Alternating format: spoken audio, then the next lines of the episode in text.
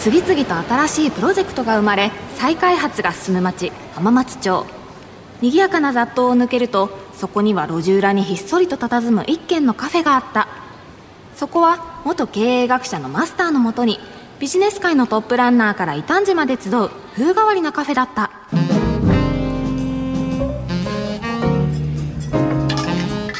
スター今夜も一般社団法人スペースタイド代表理事兼 CEO の石田正康さんと株式会社フルデプス代表取締役社長 CEO の伊藤翔平さんがお越しになるんですよね。そうそう。深海でビジネスをする伊藤さんと宇宙でビジネスをする石田さん。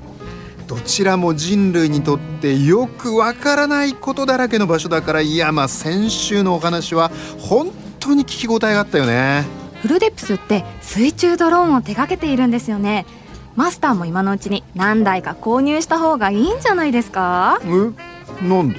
だって新種の深海生物をもし見つけることができればその生物の名前を付けることができるじゃないですか。いやまあ確かにそうだけどいやそれが何か？お店の名前を生物につけるんですよ。深海浜カフェうなぎとか浜カフェ深海ガニとかそうすれば名前が出るたびにお店の宣伝ができますよ。いやーそれはねなんて言うと思う？高恵美ちゃんそんな邪道なこと僕はやらない。今まで散々やってきたような気もするけどな。特に浜カフェ2号店の件とか。ね？なんか言った？いえ別に。あマスターお客様ですよ。いらっしゃいませ浜松町イノベーションカルチャーカフェへようこそ。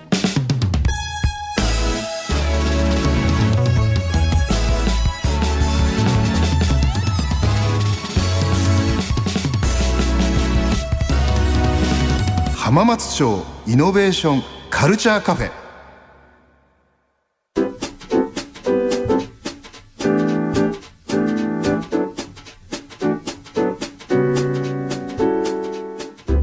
イノベーションカルチャーカフェ今週も常連さんに一般社団法人スペースタイド代表理事兼 CEO の石田正康さんとお客様に株式会社フルデプス代表取締役社長 CEO 伊藤翔平さんをお迎えしました。石田さん伊藤さんどうぞよろしくお願いします。お願いします。お願いします。石田さんのプロフィールです大学卒業後経営コンサルティング会社に入りこれまで宇宙業界や自動車業界などを中心に20年のコンサルティング業務を経験。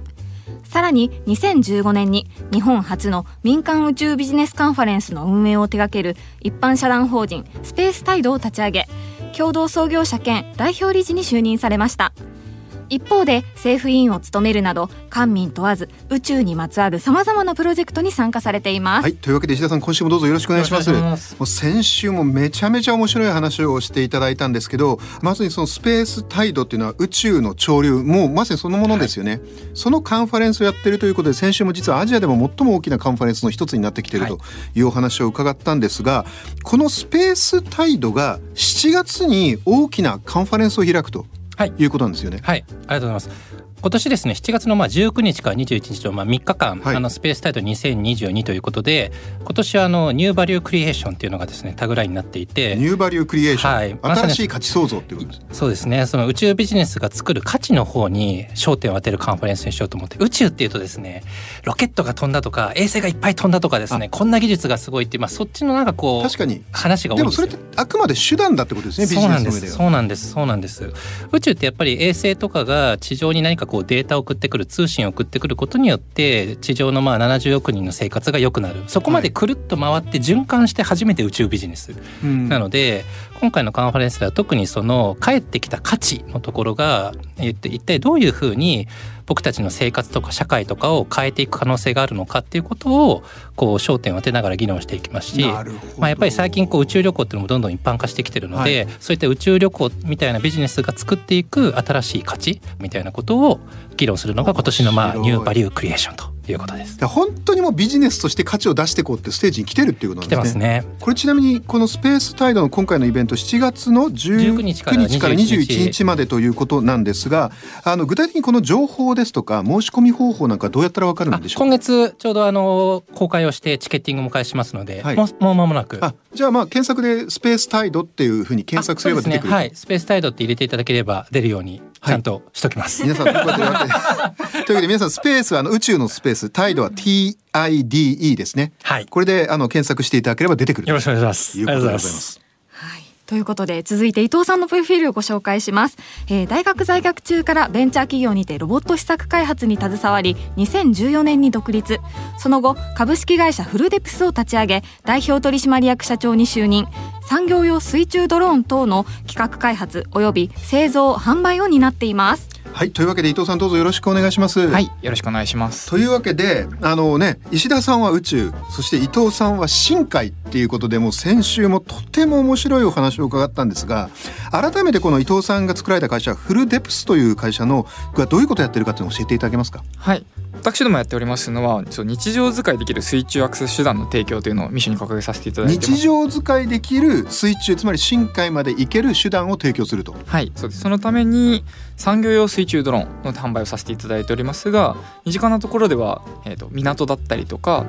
内水面ダムだったりもそうですね、そういったところの水中から、えー、とまさにその水族館さんとかで深海の調査まで使っていただくような道具としてあの水中ドローンの提供っていうのをやらせていただいてます。まあそれは例えば港を開発する時とか何かその港のメンテナンスみたいなのをする時にドローンを海に入れ中に入れるといろんな調査ができるとかそういう理解でよろしいですか、はい、そうですね。浅いところもそうなんですけれども、水中で何か調べる仕事をするときには今まで、まあ、今もそうですね。人が潜ってそこで仕事をするっていうのが主軸で、うん。要はその岸壁自体の維持管理もそうですし船が通る道の整備ないし船の掃除みたいなところから始まって最近だと洋上風力発電の開発ないしその維持管理みたいなところもそうですけれども人手に代わったその機械化っていうのが多分今後大事だろうということで、えっと、新しいその水中へのアクセス手段として産業用水中ドローンっていうのをやらせていただいております。なるほどちなみに実はこちらの手元の資料によるとあのこの浜カフェ何度もあのイノカのはいあのあれですねあのサンゴのベンチャーの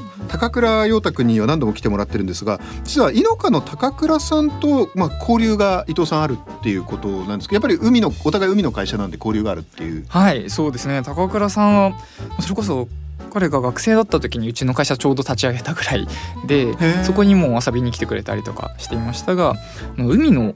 わからないことに対してそのそれを自分の持ってる技術だったりとかスキルを使って知りたいと。そこはやっぱり同じモチベーションなのかなと思ってうん。すごく思いますね。浜松町イノベーションカルチャーカフェ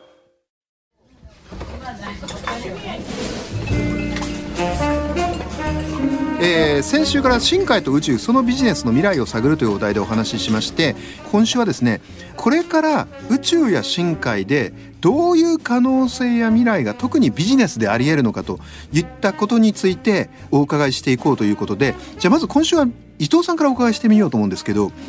深海ビジネスが発展するとするとどういうことが期待できるっていうまあなんか夢とか将来性みたいなのって何かあるんですか？はい。そもあると思いますけども一番最近気になってるのはこう海を知るっていうことって、まあ、究極的に言うとその地球を知るっていうことなのかなと思っていますこの地球海の中っていうことを分かることで地球をもっとよく知っていくことで初めて長期的にその人類が地球に住み続けるんじゃないかなと思います一番分かりやすいところだと気候変動いわゆる天気予報の精度だったりっていうのが海が分かるともっともっと上がるっていうふうに言われてますね。でもこれってめちゃくちゃ大事な話で天気予報が変わってくるとその次の年が冷夏なのか暖冬なのかみたいなのが分かってきたりすると何の作物を作ればいいかと。そうすると要は食料問題っていうのを解決しやすくなったりだとか。なるほど。その全体に関わっていく大きな話っていうのがたくさんあるはずで海を知って地球を知ってそれによってこう地球に住み続けていく海の中を知れば気候が分かり気候が分かれば我々は気候変動問題に対応できる、はい。と逆に言うと今だ我々は海の中を十分に分かってないから気候変動問題にも十分対応できないっていうなんじゃないかなと、はい、思いますね。なるほどね、まあ、そう考えるとまさにこれからの SDGs を考えるとその辺がすごい重要になってくるかもしれないってことですよね。なあと思いますね。なるほど石田さんの方はいかがですか？石田さんの方は海宇宙は今めちゃめちゃ盛り上がってるってことなんですけど石田さん自体は宇宙ビジネスの未来っていうのにどういった方向性とか期待を感じられてますか？うん、なんかもういろんな可能性がありすぎて逆になんか予想するのが難しいような世界かなと思ってるんですよ。だからあの宇宙にビジネスがやっぱりむちゃくちゃ盛り上がってる一番大きいのは宇宙に行くためのコストがすごい下がってきたからってもうこれに尽きるんですけど、これ本当にインターネットの世界でいくとナローバンドからブロードバンドに変わろうとしてる時代なのでブロードバンド通った後にどんなコンテンツビジネスが爆発しますかって多分あんまりみんな想像できない中で。あの僕も昔から使ってたの分かりますけど昔はピーガーみたいなね。そうそう。いう ISDN でやってたわけじゃないですか。そうで写真1個上げるのものすごい大変でしたって時代が実はあったわけであの時代に今我々がやってるようなネットフリックスで映画見てみたいな想像しないですよね。想像してないですよねだからやっぱり想像をどれぐらい超えてくるのかっていうのがある種のなんかワクワクなような気がしていて宇宙ビジネスにおいては。だからまあ例えば衛星で言ったら通信がありますよね。放送衛星ありますよね。地図アプリとかあのナビゲーションしてくれるための衛星ありますよね。とかっていうふうに今は分類できるんですけど、はい。もっともっとねあのみんな一人一個衛星持つ時代来るかもしれないですねうーん。なんかあ。そうそういうような時代が来るかもしれないわけですよ。マイ衛星マイ衛星今衛星ってすごい大きいですけど今最新の衛星って本当にこう手のひらサイズだったりしますし手のひらサイズなんですか？もっともっと小さい衛星ができてくるとみんなマイ衛星持ってるっていう時代も出てくるかもしれないじゃないですかそういうもうだから予想を超えていくビジネスっていうのが多分どんどん生まれると思うんですね。今であればまあだから通信衛星があるよねインターネットがつながるよねとか宇宙旅行行けるようになるよねっていうのがまあせいぜい言える。だからはいビジネスセグメントっていうとまあなんだろうコンサルタントの人とかがですね頑張って切って10個ですって20個ですって定義ができちゃうわけですよ。なるほど。逆に言うとそれぐらいしか幅がないから。うん。なんだけどもっともっとこう予想がつかないビジネス出てきますよね。やっぱ人がいっぱい宇宙行くようになればやっぱこう宇宙プロレスってなんだろうみたいな。何言ってんの今宇宙プロレスいや僕の友達がすごい言ってるんですけどやっぱり多くの人が宇宙に行くようになると絶対暇するとするとやっぱりスポーツが、まあ宇宙も暇ですからね。そう生まれ絶対スポーツが生まれて何やると一番いいって話してねだってプロレスがいいんじゃないかって話無重力で。全てのスポーツは重力前提なんですよ。我々の肉体の形だってやっぱ重力前提としたこの形になってるじゃないですか、だからね、だから重力を選んで生きる時代が来るかもしれないですよね。明日からちょっとこう休みだからあ 0.5G で。軽めの重力で。うん、軽めのちょっと重力でちょっと、うん、生活して帰ってくるわって言って。でゴールデンウィーク終わって帰ってくると重力重いんだみたいな。ななるほど。そうだからまあ本当いろんな多分あ今言うとなんか逆にしか聞こえないんですけどけど本当に多分そのブロードバンドの時代のいろんなコンテンツビジネスの発展と同じようなことが長い目で見たら起きていくと思うのでもう想像しないようなことをいろんな方が生み出していくそこがやっぱり可能性かなっていうめっ気が。ちゃ面白いですね伊藤さんどうですか今の石田さんの話は、まあ、逆に言うとでもやっぱり石田さんのお話を伺ってるとやっぱりこの衛星ロ衛星とかロケットのコストが格段に下がってきたということがやっぱりビジネスを大きくしてるわけで深海もやっぱりそのビジネスとしてガーって盛り上がるにはどっかでブロードバンド化する必要があるわけですねきっとね。あもうおっしゃる通りだと思いますねもう、まあ、でもブロードバンドナローバンドの前にまず我々の場合そうたどり着くっていうところをもっともっと何とかしなきゃいけないかなと思いますね。たどり着く？はい、人工衛星ってあるじゃないですかっていう話じゃないですがそれにそう類推するその海のものって何がありますかって話で、うん。要は水中にそのアクセスする手段っていうのをもっともっといろんな手段を持っていかないとダメかなと思っていて、そう宇宙の前にその陸の比較になっちゃいますが陸のロボットだったりとか陸のその道具っていろんなもの多種多様にわたるものがある。一はい。方で、海の中にそのアクセスするための道具ってなんだっていう話でそう人が潜るかそのロボットなんかみんな同じような形したロボットを潜らせて限られた情報を取ってくるかみたいなのではなくてもういろんなもっともっと違う手段ですよね。なるほど、つまり水中ドローンももっと多種多様なものがあっていいし水中ドローン以外に人類が何らかの形で深海にアクセスできる手段がもっと増えるべきだそうですねそれがないことにはその利活用っていうのはなかなか進まないんじゃないかなと思ってます。はい例えばこういうことがあり得るとかっていうのは何かお考えあったりするんですか？はい、宇宙エレベーターってあるじゃないですか。はい、あの宇宙エレベーターね先週僕はちょっとちらっと言いましたけど、はいそういうのって可能性ってないのかって話ですよね。逆に深海エレベーターあっていいなって私ずっと思ってますけれどもその観測部位って海の上に浮かぶやつやつだったり、その海底のセンサーみたいなのあるんですけども間測るやつがないんですよ。なるほど。はい、そうつながってればそのそこの海面と海底をつなぐものがない、はい。これでも僕も実は深海エレベーターってなんてないんだろうと思ったことがあるんですけど技術的には可能なんですか？そうですね。もう費用対効果のことを言えると難しいなと思いますけども技術的にできない話じゃ全然ないんじゃないかなとは思います。まあ究極的にはそのもう距離でいうと一番深いところでも10万あと 10km ですもんね。はい、なので十分光通信。普通の宇宙100キロですかそうそうですレンジで届くんですよね、まあ、電波が通らなかったりでそのブロードバンドを保つためにどうしても有線みたいな話っていうのが必要になってくるんですけれども、大陸間つないでるんでもう4立てば全然届くは決まっているのでうん。できないわけじゃないんですけどまだやってないというのが実際なのかな水中深海エレベーターはまあ少なくとも数百メートルとか1キロ2キロぐらいまでなら不可能じゃないと。全然できる話なんじゃないかなと思いますね。これやってほしいよね。面白そうですよね。面白そうですよね。なるほどね石田さんどうですか？今の伊藤さんの話は。いやけどねやっぱなんか通信ですよね。結局その衛星と、まああの地球の間ねまああの無線でこうまあ通信を結局周波数免許取ってやるわけですけど、はい。でまあ宇宙空間の中は最近でいくと光通信の実装をしていこうという流れが出てきたりとかあの地上と衛星だとやっぱりまだ光通信しようとすると雲とかが間に入っちゃうと結構難しかったりするので、なかなかあのあれなんですけど深海は通信環境は今どうなってるんですか、もういろんなものが使えないっていうのが実際で光もまず遠くまで届かないですし、電波はもう水ってその要は電気通す場合質なので、はい。電波がもうそこで減衰しちゃうんですよね。使えなくなってしまう、なので使うのは音波ですね。イルカだったりクジラもそうですけど音っていうのが一番よく通る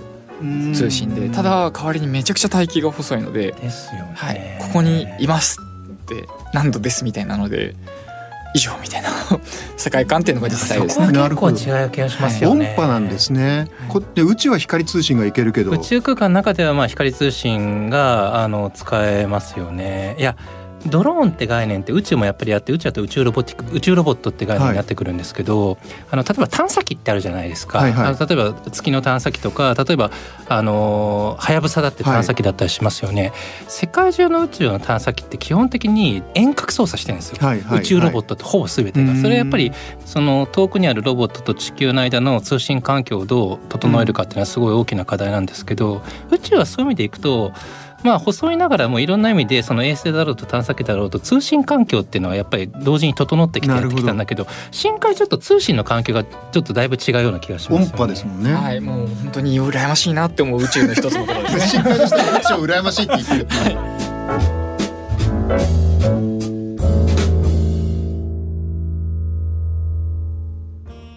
宇宙ってこれからまだこうテリトリーが決まってないじゃないですか。そうすると当然国際法みたいなものを作っていくっていう流れなのかなと思ってるんですけどその辺のルール作りの国際協調とかそういうのは未来に向けてどういうふうになってるんですか？いやこれ宇宙は本当それは難しい問題でいわゆる条約っていうと1969年の宇宙条約まで戻っちゃうんですよね。公共空間じゃないですか？宇宙って、まあ、進化も多分運もそうだと思うんですけど、公共空間なんですけどやっぱりいろんな国とかいろんな民間企業が活躍するようになってきて、まあまあ、ある種いろんな利害が出てくるんですよ。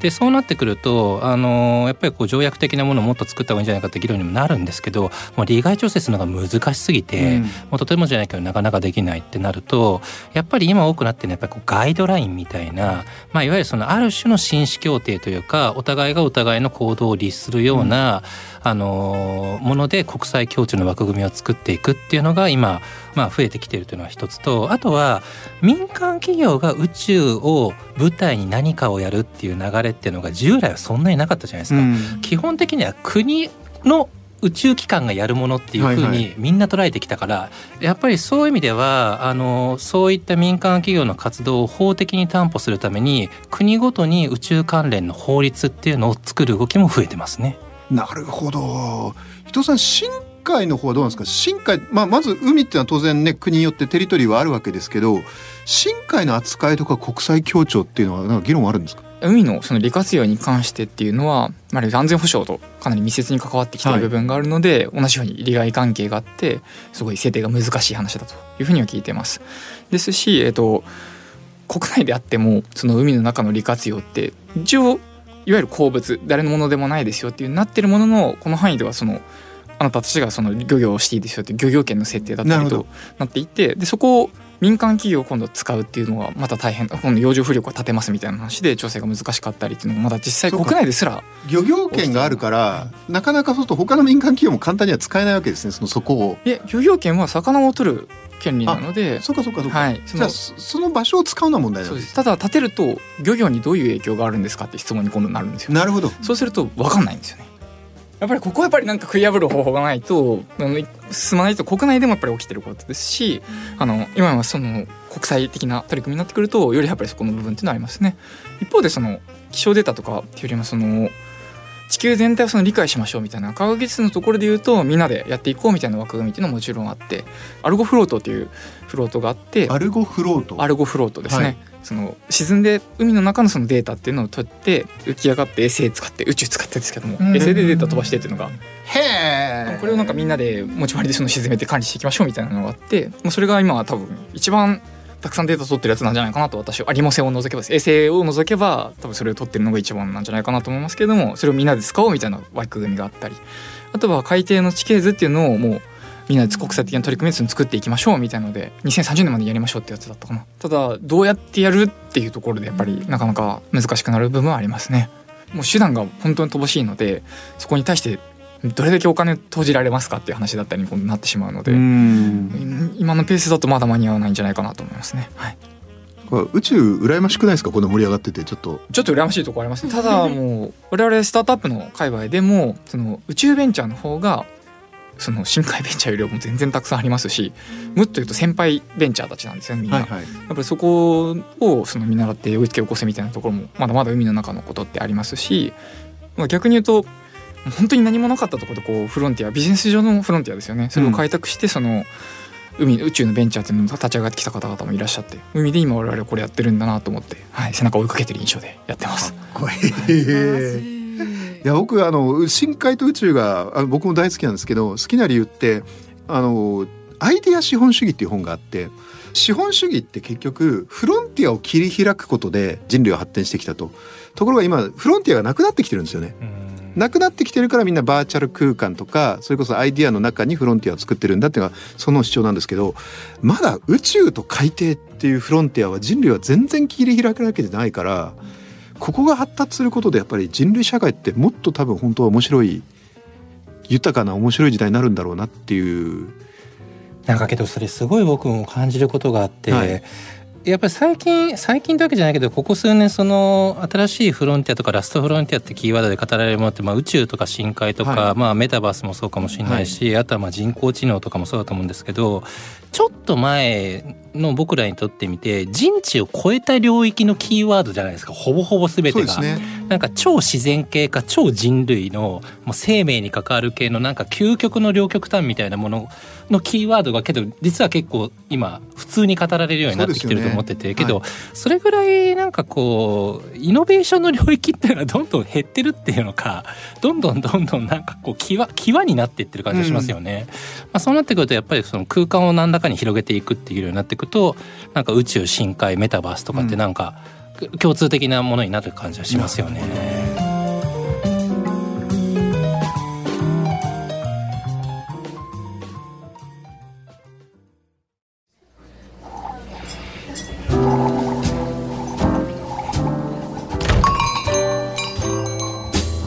石田さん伊藤さんありがとうございましたいや高恵美ちゃん今週もお二人の話本当に面白かったね。はい。特に深海宇宙あとメタバースみたいな空間にビジネスの名前がついているっていうのがまさにフロンティアなんですね。そうだからこそこのお二人もフロンティアを築いてるお二人っていうことだよね。これからに期待したいよね。ああ今深海の話をしてたから思いついたんだけど水中ドローンを使えば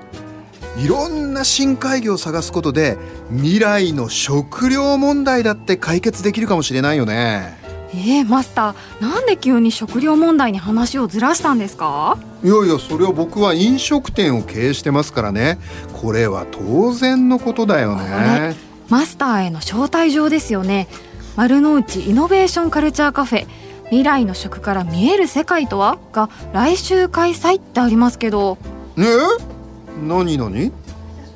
浜カフェ出張版で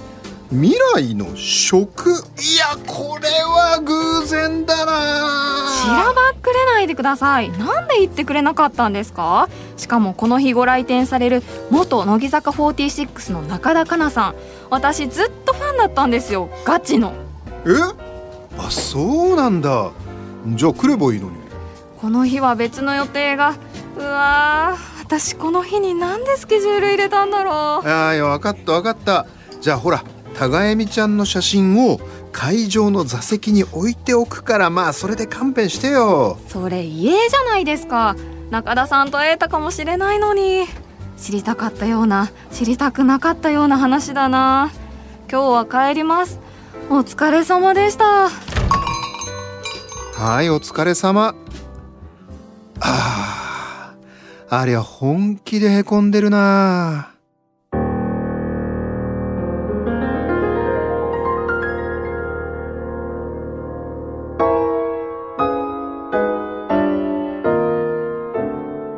新しいプロジェクトが生まれ再開発が進む町浜松町。その片隅にある浜松町イノベーションカルチャーカフェでは今日も様々なジャンルの熱い議論が交わされイノベーションの種が生まれています。浜カフェではあなたの声やご感想も募集しています。ツイッターのハッシュタグは浜カフェ。浜は漢字カフェはカタカナです。浜松町イノベーションカルチャーカフェ深海と宇宙そのビジネスの未来を探る。出演は